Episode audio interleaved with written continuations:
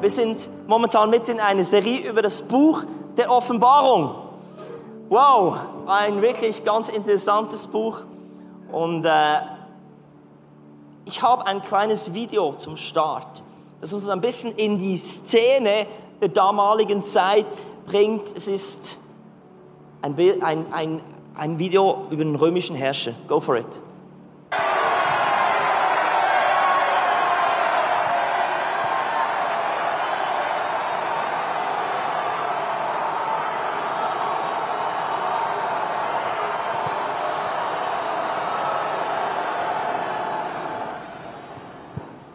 Ihr seht der große Pomp rund um den, äh, rund um, um den Kaiser. Der hatte damals was zu sagen. Ein Herrscher, der wurde verehrt. Da wurden Riesenzeremonien rum um das gestaltet. Und heute gehen wir einen Bibeltext, der erklärt, oder wie Johannes erklärt, wer der mächtigste überhaupt ist. Und ich werde den Start machen und dann haben wir Matthias Wenk, der Pastor in der Bewegung Plus äh, Burgdorf ist, ein guter Freund von mir. Ich möchte dich einfach auch ehren, Matthias. Du tust so viel Gutes in unserer Bewegung und äh, bist eine super Ermutigung und Challenge in meinem Leben, dass wir auch zusammen im nationalen Vorstand sein dürfen. Ich weiß dich mega zu schätzen und wir sind gespannt auf das, was du heute auf dem Herzen hast in, unsere, in diese Predigt. Aber ich möchte den Einstieg machen zum äh, und ich nehme das Pult noch zu Johannes 5, erst, äh, Johannes, Offenbarung 5. Und ich lese das mit etwas epischer Musik, dass ihr so richtig reinkommt. In der rechten Hand dessen, der auf dem Thron saß, sah ich eine Buchrolle. Sie war innen und außen beschrieben und mit sieben Siegeln verschlossen. Und ich sah einen mächtigen Engel, der mit lauter Stimme fragte, wer ist würdig, die Siegel aufzubrechen und das Buch zu öffnen? Aber es gab niemanden, der es öffnen und hineinsehen konnte, weder im Himmel noch auf der Erde noch unter der Erde. Ich weinte sehr, weil niemand gefunden wurde, der würdig war, das Buch zu öffnen und hineinzusehen. Da sagte einer der Ältesten zu mir, hör auf zu weinen. Der Löwe aus dem Stamm Juda und Nachkomme Davids hat den Sieg errungen. Er ist würdig. Er wird die sieben Siegel aufbrechen und das Buch öffnen.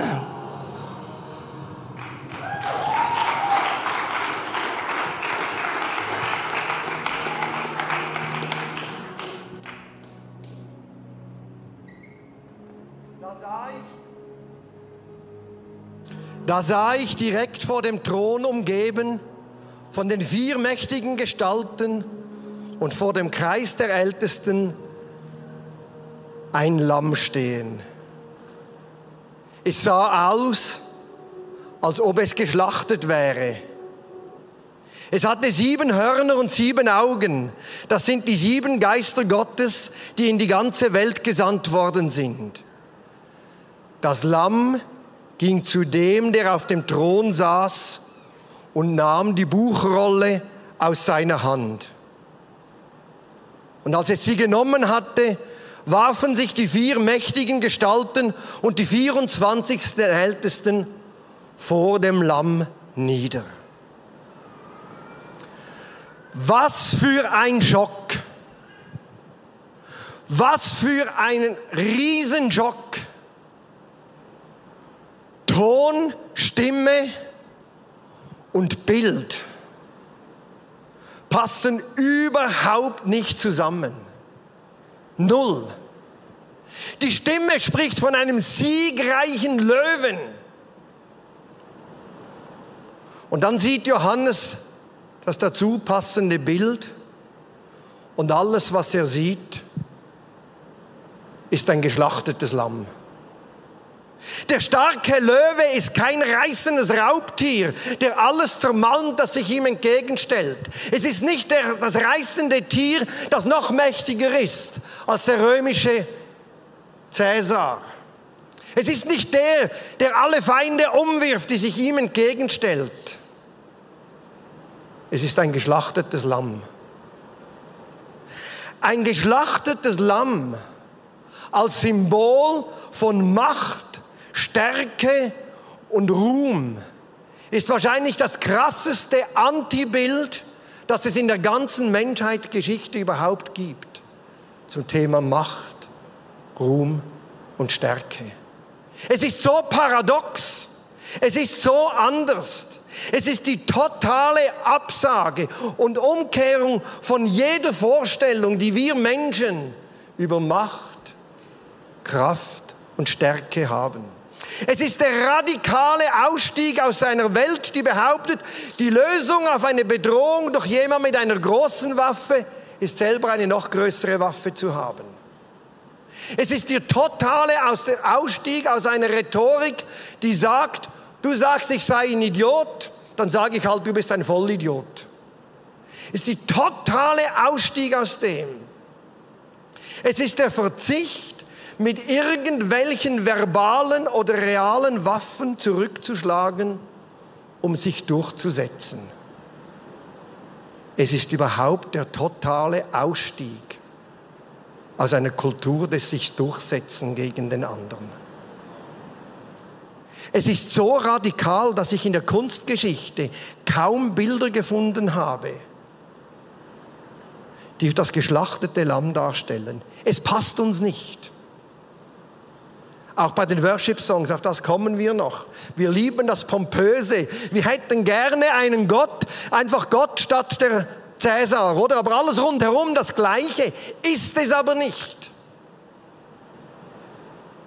Die Offenbarung ist hier eine so radikale Kritik an dem allem. Es ist der totale Ausstieg aus der Logik des griechischen Philosophen Teukides. Der hat einmal gesagt, hört einmal, wie zynisch das ist.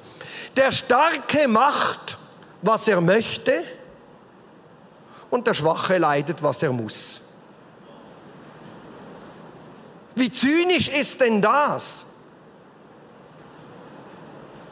Aber so ist unsere Welt organisiert. Der Starke macht, was er möchte und der Schwache leidet, was er halt dann muss. Offenbarung 5 ist die totale Absage an all das. Und natürlich sind unsere Schlachten im Großen und Kleinen nicht ganz so pompös wie jetzt die Seeschlacht beim Ben Hur-Film und dann die große Siegeszeremonie. Unsere Schlachten im Kleinen, die sind dann verbal oder nonverbal und sind dann vielleicht nicht minder brutal. Oder auch wir haben mächtige Waffen in unseren kleinen Alltagsschlägereien, die sind auch zerstörerisch. Wer lauter schreit und besser argumentiert, setzt sich durch. Spielt den anderen an die Wand. Wer mehr Geld hat, kauft den anderen einfach auf. Ich gehe gar nicht auf deine Bedürfnisse ein, sondern setze meine durch. Das kann man in einer Familie machen, das kann man in einem Arbeitsteam machen, das kann man mit Nachbarn machen, geht wunderbar. Übrigens, wenn noch jemandem eine Waffe fehlt, eine ganz wirksame ist, schweigt doch den anderen einfach an, bis er kapituliert. Seine mächtige Waffe, um sich durchzusetzen. Es gäbe dann noch ein paar mehr, man kann auch ein paar spitze Pfeile verschießen und so hinten rumreden. Hat, hat schon mancher eine große Schlacht gewonnen dadurch. Das sind so unsere kleinen Waffen, die wir haben. Und das geschlachtete Lamm ist die radikale Abkehr und Abwendung von all dieser Logik. Ich schweig dich einfach an, bis du schon merkst, dass du etwas falsch gemacht hast. Ich brüll dich zusammen ich gebe dich hinweg, ich kaufe dich auf, all das. All diese Logik wird durch das Lamm ad absurdum geführt. Dieses geschlachtete Lamm ist in jeder realen Welt, wie wir sie kennen, ein Irrsinn. Ist ein Irrsinn. Ein hoffnungsloser Fall. Wisst ihr, Johannes sah nicht ein niedliches kleines Lämmlein herumhüpfen sondern ein geschlachtetes. Selbst die Osterlämmer, die wir an Ostern haben, sind alle so niedlich. ein Butter und allen und noch ein Herzchen drauf und weiß der Kuckuck was. Das war es nicht. Es ist hässlich. Es ist nicht vertrauenserweckend. Wer setzt schon in einer Welt, die mit harten Bandagen kämpft, auf ein geschlachtetes Lamm? Ist nicht sehr optimistisch. Es taucht nämlich die Frage auf, gehört Macht, Ruhm und Stärke wirklich diesem Lamm? Gehört sie nicht vielmehr dem Schlechter des Lammes? Denn ganz offensichtlich hat der ja gewonnen. Der hat ja triumphiert. Logisch ist es zu fragen, ja, wer hat das Lamm geschlachtet? Dem folge ich nach. Der ist der Stärkere. Schauen wir uns noch einmal diese paradoxe Macht des Lammes an. Einmal ganz nüchtern betrachtet. Das römische Reich gibt es nicht mehr. Die Gemeinde der Jesus-Nachfolger besteht immer noch. Ganz nüchtern.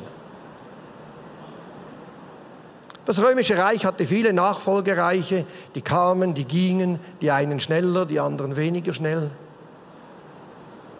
Diese unscheinbare Schar der Jünger Jesu, die gibt's noch. Aber auch auf der weltpolitischen Szene und Bühne war dieses Lamm nicht ganz erfolglos. Der Engländer William Wilberforce hat über diese Schiene die Sklaverei in Großbritannien abschaffen können, ohne auf Macht zu setzen. Und jetzt wird es für uns Christen peinlich. Derjenige, der am besten wahrscheinlich die Macht des geschlachteten Lammes und damit ja auch die Bergpredigt verstanden hat, war der Hindu Gandhi und hat so über den gewaltlosen Widerstand die Unabhängigkeit Indiens bewirkt. Martin Luther King war auf dieser Schiene auch nicht erfolglos. Und wenn man mal schaut, was diese Männer bewegt haben, ist das beeindruckend im Vergleich zu den Millionen von Toten, die andere Schlachten hinterlassen haben. Real tote Menschen. Es gibt mir Mut, in meinen kleinen Schlachten des Alltags den Weg des geschlachteten Lammes zu wählen und dem zu vertrauen. Und es ist beschämend, dass viele christliche Politiker nicht so mutig waren wie Gandhi, der so viel verstanden hat. Aber mehr noch, dieses Lamm, dieser Text beschreibt ja, wie dieses Lamm Millionen von Menschen miteinander versöhnt hat und zu Königen und Priestern gemacht hat. Bei diesem Lamm ist nicht mehr einfach nur einer König und herrscht über alle und die Aufgabe von allen ist es, dem einen zuzujubeln, sondern alle werden zu Königen und Priestern und jubeln miteinander dem Lamm zu. Achtet euch einmal, wenn ihr durch die Offenbarung geht, es ist immer vom Lamm Gottes die Rede bis zum Schluss. Es wird nicht aufgehoben. Jesus ist nicht Löwe und Lamm, sondern er verwirklicht sein Löwe sein, indem er sich abschlachten lässt. Seine Art, Löwe zu sein, ist es, geopfertes Lamm zu sein. Man müsste ein blutiges Lamm sehen, sieht aber hässlich aus. Dieses Lamm hat die Kraft, Menschen aus allen Nationen miteinander zu versöhnen und in der Anbetung um dieses eine Lamm zu vereinen. Wisst ihr, ein geschlachtetes Lamm kann jeder anbeten, auch die Verlierer des Lebens in dem finden sie sich wieder. Ich finde mich nicht in irgendeinem dieser Stars und Großen. Das bin ich nicht. Aber im geschlachteten Lamm, da finde ich mich. Wenn das die Macht Gottes ist, dann kann auch ich da anbeten. Deswegen hat es eine so vereinende Kraft. Ich habe diese versöhnende Macht des Lammes ganz stark in den 90er Jahren erlebt. Als der serbisch-kroatische Krieg tobte, habe ich in Deutschland gelebt. Ich habe erlebt, wie im Gottesdienst Serben und Kroaten miteinander das geschlachtete Lamm Gottes angebetet haben, statt aufeinander loszugehen. Wenn das keine Macht ist, wenn das keine Kraft ist, man geht mit Waffen aufeinander los, man bekämpft sich und hier im Gottesdienst legt man diese Waffen nieder und betet das geschlachtete Lamm Gottes an. Was für eine Kraft! Keine Waffe hatte diese Kraft zu versöhnen, zu vereinen, wo nur Hass und Ablehnung herrscht. Ich habe erlebt, wie Menschen, wie Familien, die sich über Geld zerstritten haben. Über Geld kann man sich gut zerstreiten. Der Tiefpunkt meiner Karriere auf der Bank war, als nach der Beerdigung einer reichen Frau fünf Minuten später die Erben vor dem Schalter waren, um zu wissen, was zu erben gibt. Ich habe erlebt, wie Familien zerstritt, sich zerstritten haben über Geld und Erbstreitereien und das Lamm konnte sie versöhnen. Nicht der mit den besseren Argumenten, nicht der, der die anderen an die Wand gespielt hat, nicht der Schnellere, sondern das Lamm, das sich hingegeben hat. Und dann habe ich das ganz eindrücklich erlebt bei meinem Onkel, wie das geschlachtete Lamm ihn verändert hatte. Als Kinder hatten wir alle Angst vor ihm. Wenn er an Weihnachten mal in der Schweiz war, gab es nur ein Ziel, ihm auszuweichen. Er war finster, er war grob, und die einzige Lebensberechtigung für ihn bestand, mehr zu leisten als die anderen und die anderen an die Wand zu spielen. Mitmenschen waren für ihn lediglich Konkurrenten, die man übertrumpfen muss. Mit denen hat er sich gemessen, gegen die hat er sich durchgesetzt. Auf Druck hat er mit Gegendruck reagiert. Auf Gewalt, ihr könnt sicher sein, er war gewalttätiger. Alles ging kaputt, seine Ehe, alles. Er setzt sich durch.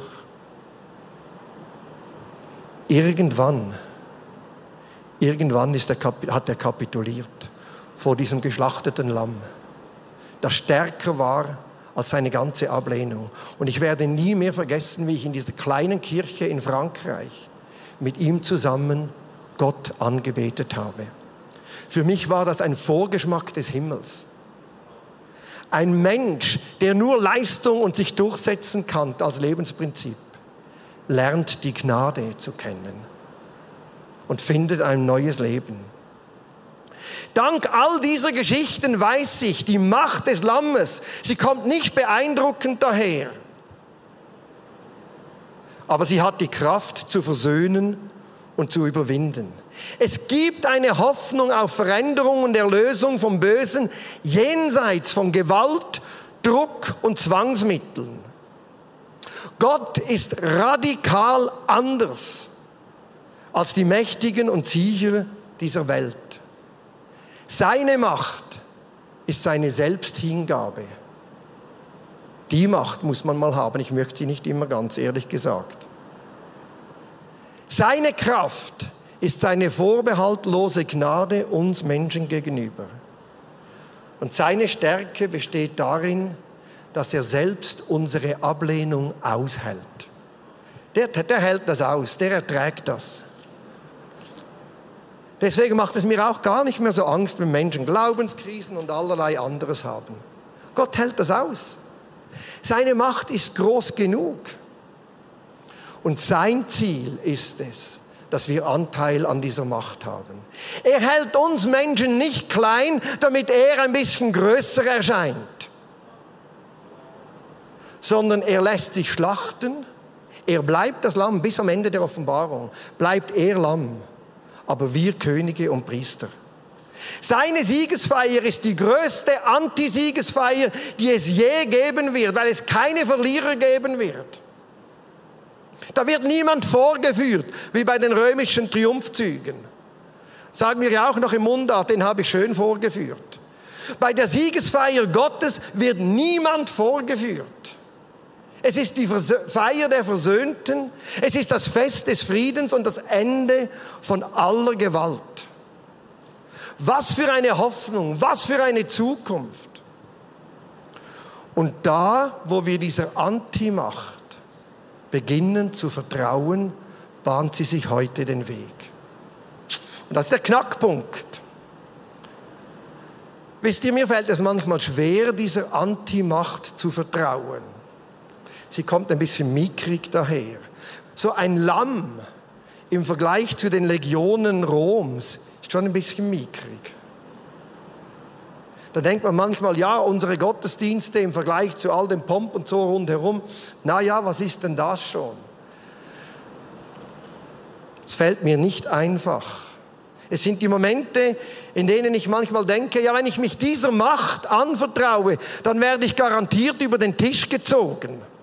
Kennt ihr so dieses Gefühl, oder? Ist der beste Weg, auch gerade abgeschlachtet zu werden. Und ich werde nicht so gerne abgeschlachtet.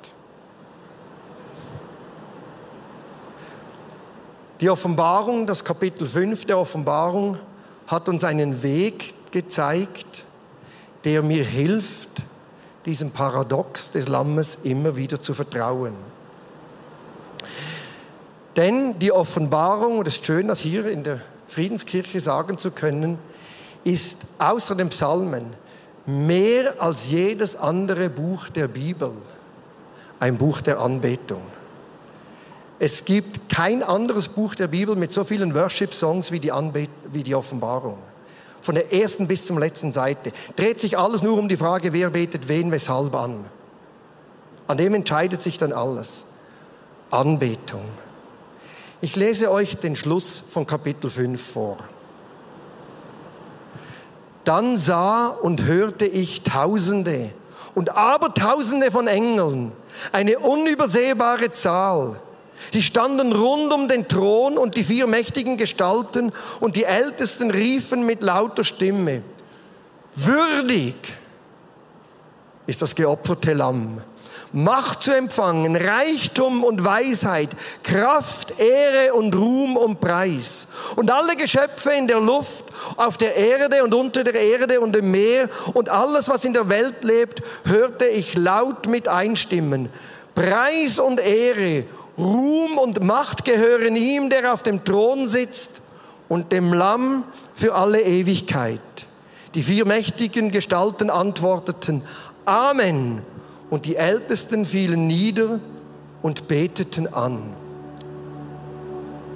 Und nun beten sie nur noch das Lamm an. Vom Löwe ist keine Rede mehr nachher in der Offenbarung. Die Anbetung des größten Antibildes von Macht und Stärke bewahrt mich, bewahrt uns heute davor, den Symbolen von Macht und Stärke unserer Zeit zu verfallen und ihnen hinterher zu laufen. Die Anbetung des geschlachteten Lammes hilft uns der Logik Gottes zu vertrauen, die sagt, der Starke tut, was dem Schwachen hilft. Und der Schwache muss nicht leiden denn das Lamm Gottes hat beide miteinander versöhnt.